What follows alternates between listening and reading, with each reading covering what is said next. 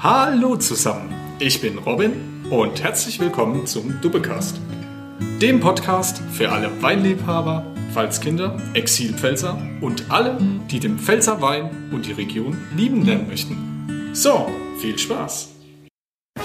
Das ist bayerische Stimmung in München.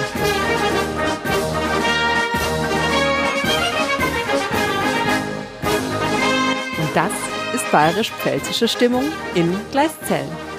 Zum Wohle. Zum Wohl die Pfalz. Sehr zum Wohl.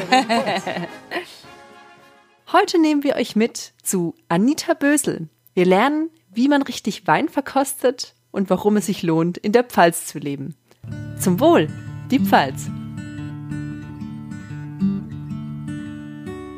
Herzlich willkommen zur heutigen Duppecast-Folge. Heute aus Gleiszellen mit Anita Bösel. Hi Anita. Hallo. Hallo. Wir sind heute bei einer ganz besonderen Frau. Sie ist Sommelier und Weinberaterin und auch Weinvertrieblerin und ist so gesellig wie wir. Sie könnte fast aus der Pfalz stammen, ist sie aber nicht. Sie hat jahrelang in der Gastronomie und Hotellerie gearbeitet, scheint aber Neupfälzerin aus Leidenschaft zu sein. Das wird sie uns sicher gleich erzählen. Vielen Dank, dass wir hier auf deiner wunderschönen äh, Terrasse im schönen Feigenhof in Gleiszellen sitzen dürfen und mit dir heute ganz besondere Weine verkosten dürfen. Liebe Anita, wie bist du zu dem geworden, was du heute bist? Und wie bist du zum Wein gekommen? Dann auch nochmals von meiner Seite erstmal schön, dass ihr da seid. Hallo Franzi, hallo Robin. Es ist mir eine ganz besondere Freude, heute mit euch da hier zu sitzen. Und zu deiner Frage, Franzi, äh, wie bin ich zum Wein gekommen, ist ähm, folgendermaßen, ich bin aufgewachsen in einem elterlichen Gastronomiebetrieb. Nach meiner kaufmännischen Ausbildung bin ich dann ins Ausland, in die Hotellerie gegangen, wo ich immer in vier, fünf Sternehäusern war, viele Eröffnungen hatte, alles eben über die TUI auch und da natürlich auch dann schon mit den Weinen in Kontakt äh, kam. Nach acht Jahren äh, von, diesem, äh, beruflichen, von dieser beruflichen Erfahrung hatte ich dann ein Angebot bekommen nach München.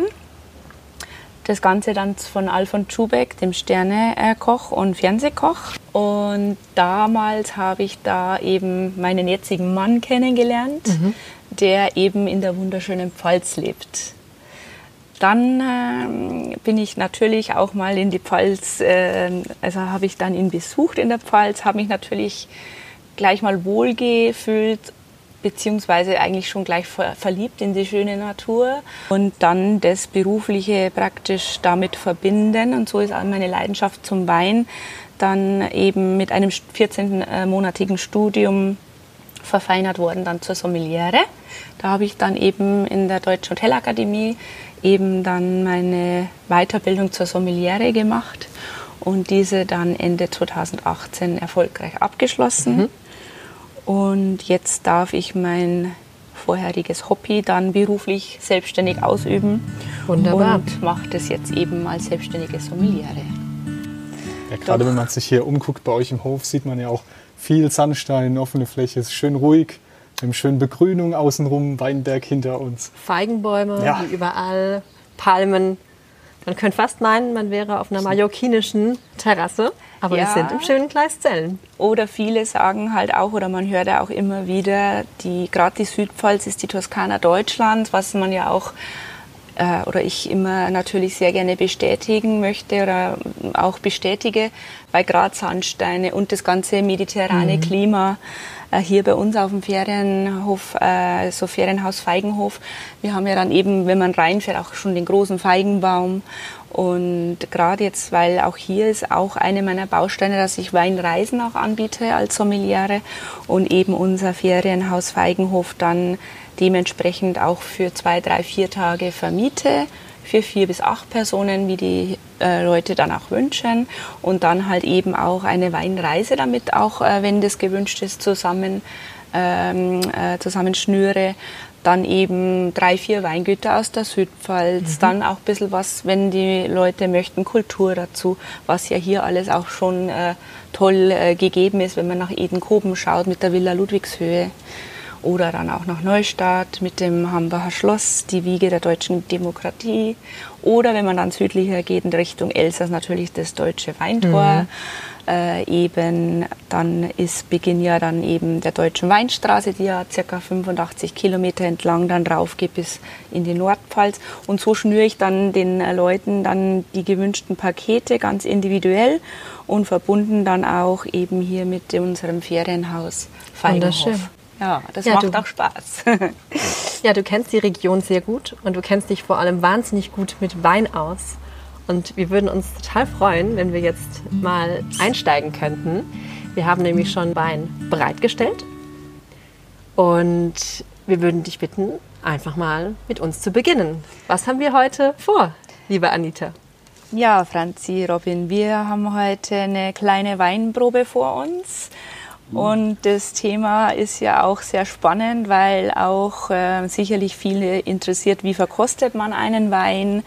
Da habe ich uns auch, ähm, auch mal eine Liste äh, dann zur Verfügung gestellt, wie man dann eben äh, vorgeht, einen Wein auch äh, systematisch zu verkosten.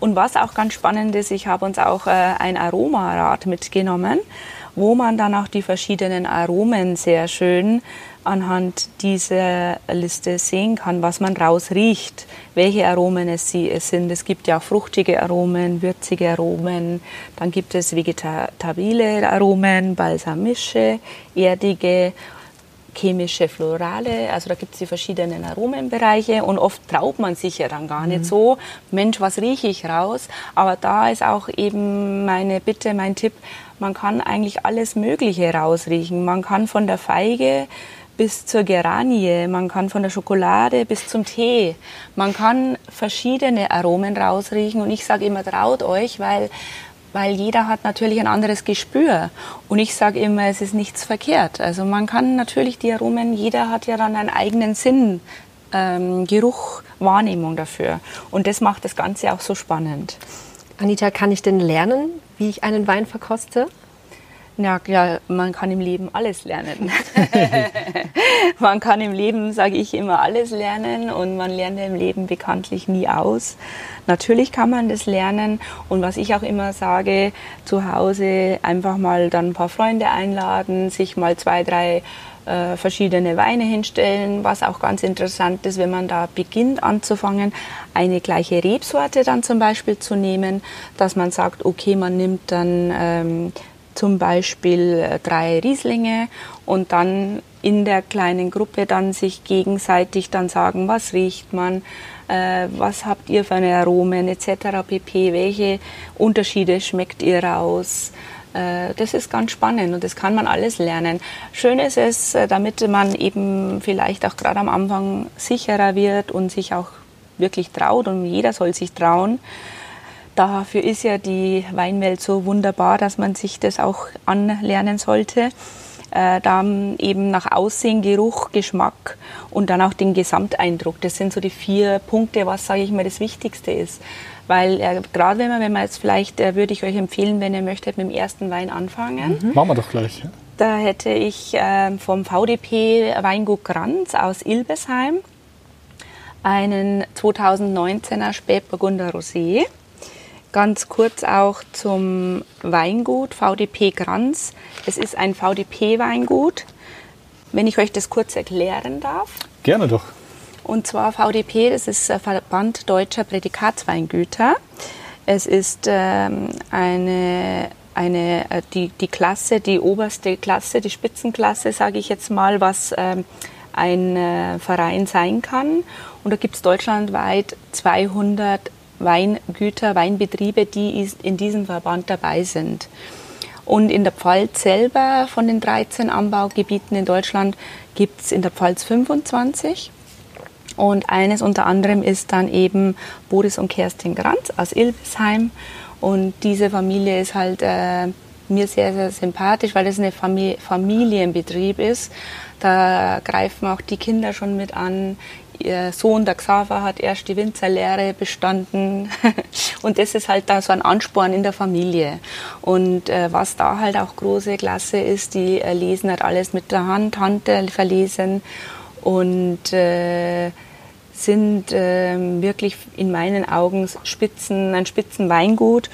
Und diesen Rosé, wenn man gleich probieren, also das ist mein ganz persönlicher Rosé-Tipp 2019. Mhm. Äh, nicht nur in der Pfalz, sondern in meinen Augen deutschlandweit. Oh, wow. Lasst euch überraschen. Die Erwartungen steigen. Dann machen wir mal auf. Dann mal die Dame als erstes, Franzi. Vielen Dank. Bitteschön, Robin. Vielen Dank. Sehr gerne. Ja, der Rosé ist ja auch für heute super gut geeignet. Wir haben gefühlt 32 Grad im Schatten. Äh, wir dürfen zum Glück hier im Schatten sitzen auf eurer wunderschönen Terrasse. Aber ich freue mich jetzt richtig, diesen sommerlichen Wein zu probieren. Und ich auch äh, mit euch diesen meinen persönlichen Rosé-Tipp dann eben, ähm, ja, wie verkostet man einen Wein, euch näher zu bringen. Was ich auch gleich schon sagen möchte, Franz, es ist ein toller Sommerwein. Also du wirst äh, gleich merken, der ist auch in diesen Temperaturen schön zu trinken.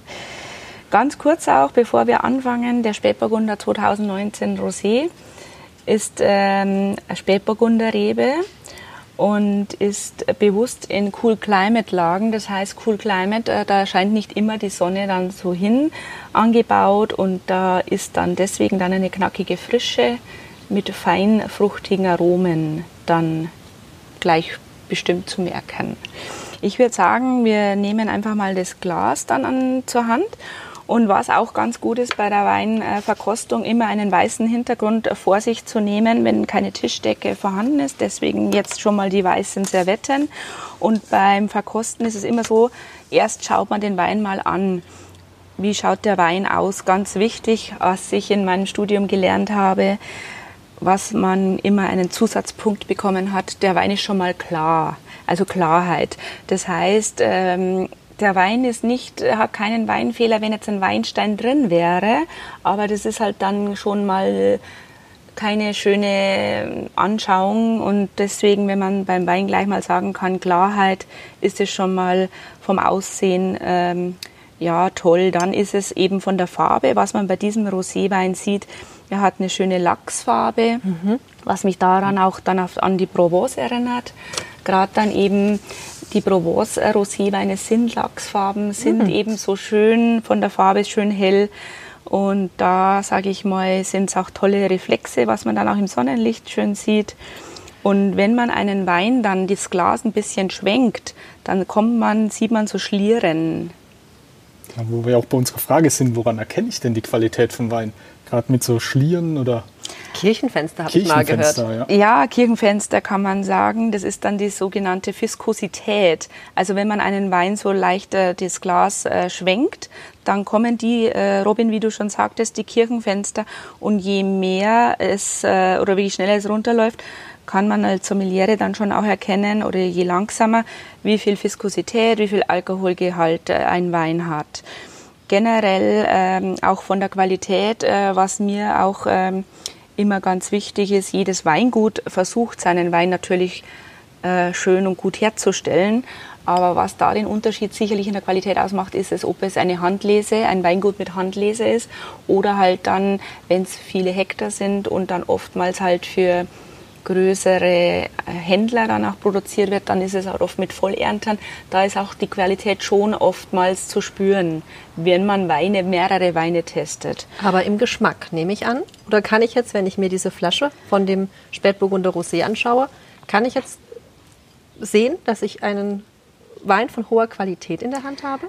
Also ich sage jetzt mal, wenn man sich ein bisschen reinliest in die Weinwelt, kann man es erkennen aufgrund der Etiketten. Man schaut sich dann im, auf der Rückseite oftmals von der Flasche dann die Etiketten an und da kann man ja dann auch schon erkennen, oftmals, wie viel Alkoholgehalt, äh, wie ist der Wein ausgebaut. Jetzt hier ist es zum Beispiel äh, Weingut, VDP Weingut Granz ist ein Bio-Weingut. Da kann ich schon mal schauen, aha, Bio-Weingut, dann kann es von der Qualität ja sicherlich auch äh, qualitativ ein guter Wein sein. Muss es natürlich nicht, aber Bio-Wein, äh, sage ich mal, ist auch äh, eine eine Geschichte, wo man das dann auch rauslesen kann, jetzt auch gerade als Sommeliere.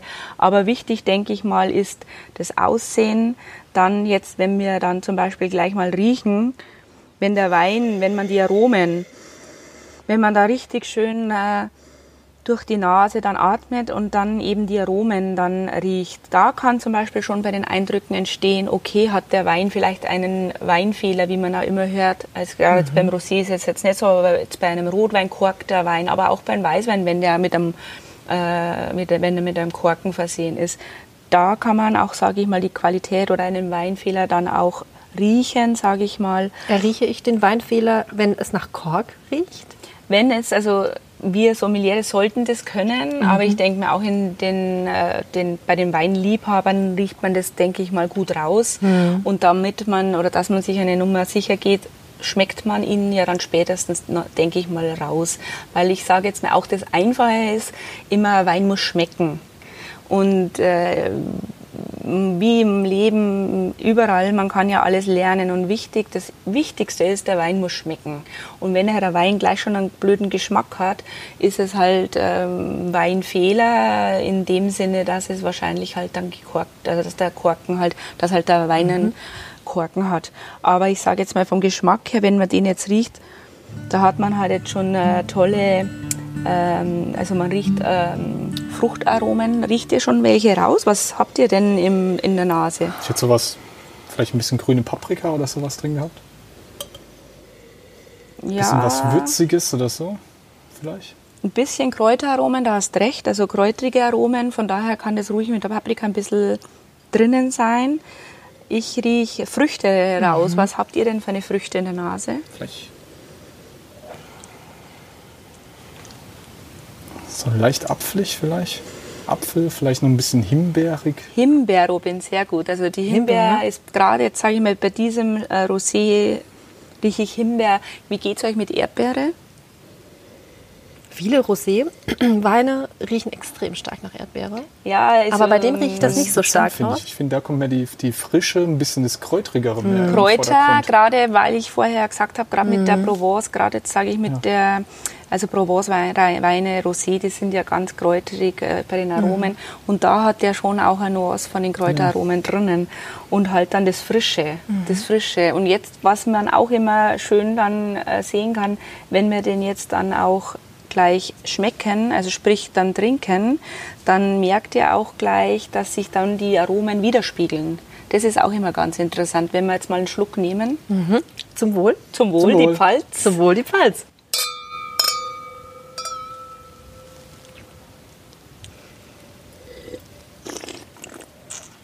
Zum Schlürfen darfst du uns auch gleich noch etwas sagen. Dein Schlürfen klingt sehr professionell. Achtung, jetzt probieren wir das mal.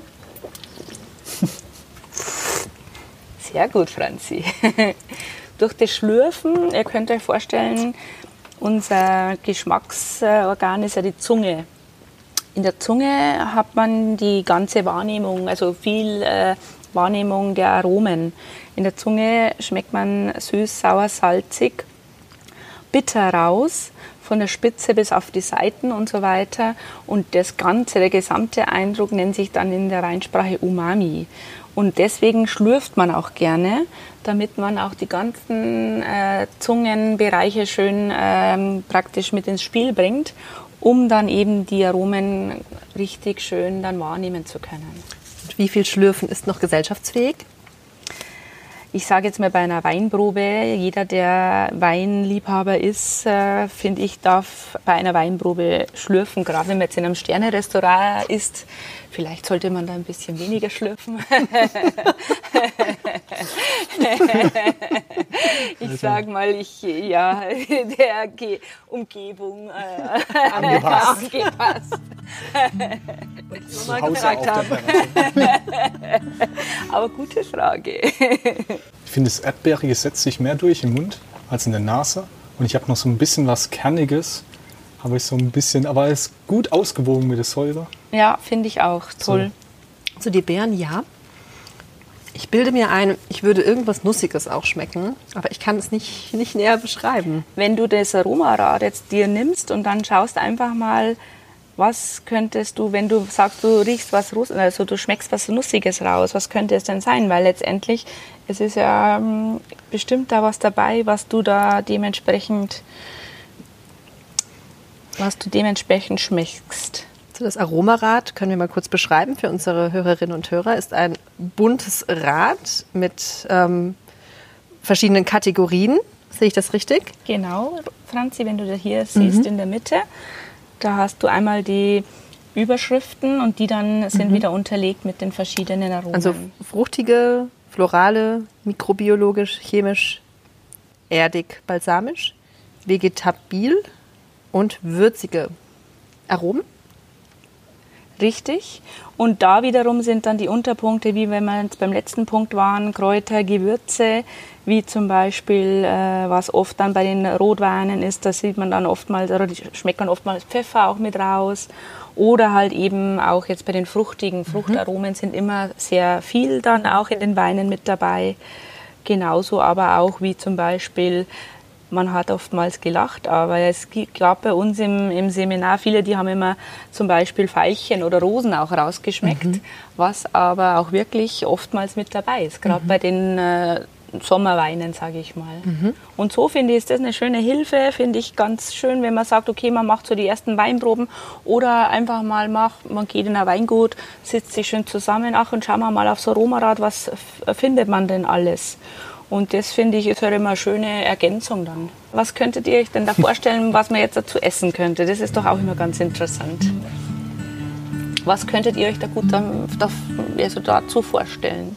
So ein Schafskäse mit einem Rosmarin drauf, ein paar Oliven oder so. dann Sehr schön, sehr schön. Irgendwie was Schönes, Leichtes. Ob das dann auch Grillgemüse ist, wäre auch toll. Oder was auch sehr schön ist, ein schöner Sommersalat mit Ziegenkäse. Oder auch irgendwie was Leichtes, Asiatisches. Gerade jetzt zu so einem Rosé finde ich hervorragend. Der Rosé ist also eher eine Allzweckwaffe, oder? Ja, im Sommer, ich liebe Rosé, wie ihr schon merkt. Aber ich war jetzt neulich erst in, ähm, in der Wachau. Und da hatte ich natürlich auch meine verschiedensten Weinproben. Und die haben tolle Weine. Die Wachau ist ja auch äh, international auch ähm, hoch angesehen. Und gerade dann eben die Wachau mit Grünen Welt, Lina und Rieslingen. Aber ich habe natürlich auch die Rosés probiert, aber ich komme immer wieder zurück auf meinen Granz-Rosé.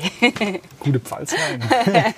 Ich schaue gerade nochmal aufs Aromarad und sehe im Bereich chemischer Aromen auch Fusel und faule Eier. Wie kommt es dazu? Das ist halt dann, wenn es ein Weinfehler halt dann Okay. ist. Das ist ja zum Beispiel, wenn es, äh, wie du auch siehst, zum Beispiel Schweiß und so weiter. Das ist halt dann schon, wenn ein Weinfehler dann vorhanden ist, wo man dann nicht mehr länger trinken sollte. Was ich auch öfters gehört habe. Katzenpipi. Man, man darf alles sagen, was man sich gut, wenn man in je nachdem welcher Gesellschaft man ist. Aber klar, es ist halt dann eben dann eher mehr ein Weinfehler. Dann. So werden die Fehler auch klassifiziert und beschrieben. So ist es. So ist es. Dass sich jeder immer, ich finde, man kann sich da immer sicherer auch werden. Und ich denke auch, wie alles im Leben, Learning by Doing. Und ich finde gerade der Wein, das Thema ist so eine schöne Lebensaufgabe, was man sich da mitmachen kann als Hobby. Und von daher ist das, finde ich, immer wieder eine tolle Geschichte. Ich liebe das Aromarad, gerade bei Freunden auch sehr gerne mit.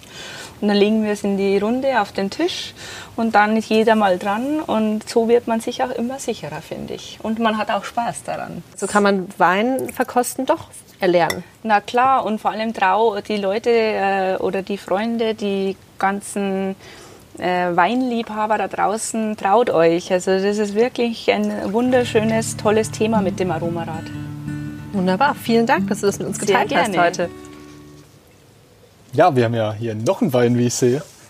Ja, dann kommen wir jetzt mal zu einem Weißburgunder. Weißburgunder, was mir auch natürlich, oder was deswegen ich eben auch sehr gerne ausgewählt habe. Habt ihr schon mal was von der Kalmit gehört? Von der Lage Kalmit? Ist Kalmit hier in genau. Kalmit. Genau, das ist äh, in Ilbesheim und ist eine tolle äh, Weinlage. Und da gibt es auch äh, dann hoffentlich bald wieder ein wunderschönes Kalmitfest. Tolle Aussicht, man sieht da über die äh, ganze Hügellandschaft äh, der Südpfalz. Also ähm, auch volles Weinfest, sehr zu empfehlen. Und da darf ich euch vorstellen jetzt heute einen VDP Granzwein wieder. Und zwar erste Lage. Erste Lage, wenn ich das kurz ansprechen darf, auch nochmal bezüglich der VDP-Weingüter. Äh, es gibt ja da immer die Klassifizierungen. Äh, sprich, äh, bei VDP gibt es dann von der Klassifizierung vier Stufen, wie dann die Weine einzuordnen sind. Es geht los bei einem Gutswein, dann geht es weiter mit der Einstufung Ortswein, erste Lage und dann VDP große Lage. Und wir haben hier jetzt in der Flasche und dann auch gleich im Glas einen VDP erste Lage 2018er Arzheimer Klingenwingert, einen weißen Burgunder trocken. Dann machen wir doch den Wein mal auf jetzt und schauen mal hier in den Arzheimer Klingenwingert. ja, sehr gerne. Dann drehen wir ihn doch mal auf. Wie ist das eigentlich mit den Gläsern, Anita? Wir haben jetzt den Rosé aus einem Glas getrunken. Sieht für mich aus wie ein Weißweinglas, hat aber auch echt eine große Öffnung oben. Was empfiehlst du denn? Ich empfehle euch, ach, es hört sich das schön an. Hm, Hat es doch gut angehört. Ich, das war gerade der Wein für euch äh, Zuhörer da draußen. Also von den Weingläsern auf deine Frage zurückzukommen, Franzi, empfehle ich jetzt gerade für den äh, Gebrauch für zu Hause ein Standardglas. Ich habe zum Beispiel ein äh, Standardglas von Gabriel. Das ähm, ist äh, eben ein sehr schön hochwertiges Glas. Man merkt es ja auch von der Form. Das kann man aber eben, weil es auch so schön handlich ist, der Stil auch, wie er dann auch merkt, gerade wenn man dann den Wein schwenkt oder anschaut, äh, man kann dieses Glas zum Beispiel aber auch für Bier verwenden, für Champagner verwenden, für alle Weine, die es gibt. Und deswegen finde ich gerade auf deine Frage sozusagen die Standardgläser ganz angenehm, weil sonst braucht man ja oftmals einen Riesenschrank um alle Super. Gläser. Klar, das Ja. finde ich immer gut als Tipp und eben auch ganz angenehm für den Haushalt. Dann sind wir beim 2018er Arzheimer Klingenwingert. Ich schenke euch mal ein, Franzi. Prima, vielen Dank. Sehr gerne. Wir haben jetzt eine erste Lage hier. Ja, Was, was ist denn der genaue Unterschied zwischen dem, der Gutslage, was wir zuvor hatten, und jetzt der ersten Lage? also es ist ganz einfach zu erklären von den vier verschiedenen Qualif Qualitätsstufen. Gutswein ist von der Beschreibung her der einfache Wein, den man praktisch vom Weingut XY trinken, kaufen kann.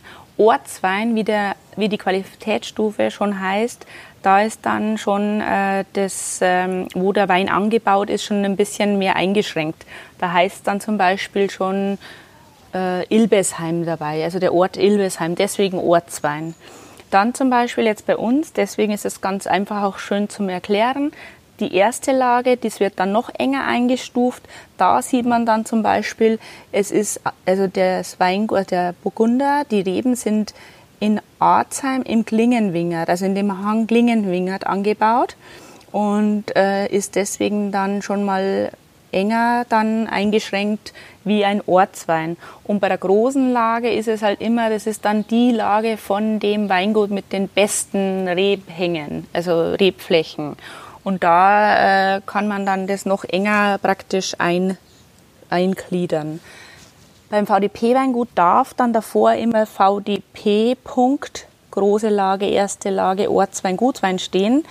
Und was ich gut finde, auch für uns Weinliebhaber, ist, dass auch die anderen Weingütern mit diesen Qualitätsstufen jetzt immer mehr sich in Verbindung äh, versuchen oder schon auch sind. Die dürfen halt dann das VDP da vorne stehen haben. Aber die können genauso gut äh, dann erste Lage schreiben. Gutswein, Ortswein ist eh in den meisten Fällen eh schon gegeben. Und so kann immer jeder Weinliebhaber, Endverbraucher sich dann ähm, schön vor Augen halten. Ach, heute trinke ich einen Gutswein. Ach, gestern hatten wir eine erste Lage. Das ist auch immer ganz schön. Das ist der Unterschied. Ich rieche schon den ganzen Zeit mit dem Wind hier, den Riesling oder so. Na, wir haben ja einen weißen Burgunder hier im Glas. Ja, Robin, bei zwei Damen. Jetzt wenden wir unser Wissen mal an. Wir halten ihn vor die Serviette. Genau, man haltet, äh, man also ganz äh, schön immer gerade aus das Glas zum weißen Hintergrund nehmen. Also viele nehmen das Glas ja auch schräg, aber bitte vor sich gerade, weil dann sieht man dann auch schön eben den Rand. Also sprich, wenn man jetzt von der Farbe her, vom Aussehen her beschreiben äh, würde, den Arzheimer Klingenwingert Weißburgunder, dann sehe ich da eine schöne hellgelbe auch schon fast bei den Rändern ein bisschen leicht goldige Farbe. Seht ihr das auch? Also das Ja. finde ich ist schön gegeben. Und was wir vorher schon gelernt haben, dieser Wein ist auch klar. Also sprich, da ist auch schon mal Qualität sicherlich vorhanden. Und was man auch sehen kann von der Viskosität, sprich auch Alkoholgehalt, wenn man die Schlieren, wenn man die ein bisschen wieder sich anschaut. Und was sich jeder denken kann, gerade beim 18er Jahrgang, wo auch ja die, der Sommer sehr bei uns da war, ist es, sage ich jetzt mal, ja, ich könnte jetzt sagen 12 bis 13 Alkoholvolumen. Schauen wir mal, was hat er denn? Kann man gleich sagen. Was hat er denn, Robin? 13,5. Ah, siehst du, ja, siehst du. Also ich, man sieht es halt ein bisschen selber dann eben schon am Ausprobieren mit der Viskosität, aber wir können auch gern mal ein bisschen schwenken, dann kommt ein bisschen Sauerstoff ran und dann nochmal äh, riechen, wenn ihr möchtet. Ich würde sagen, zum Bro Ich würde Prost, sagen, ja auch. Zum Wohle. zum Wohl die Zum Pfalz. Zum Wohl die Pfalz.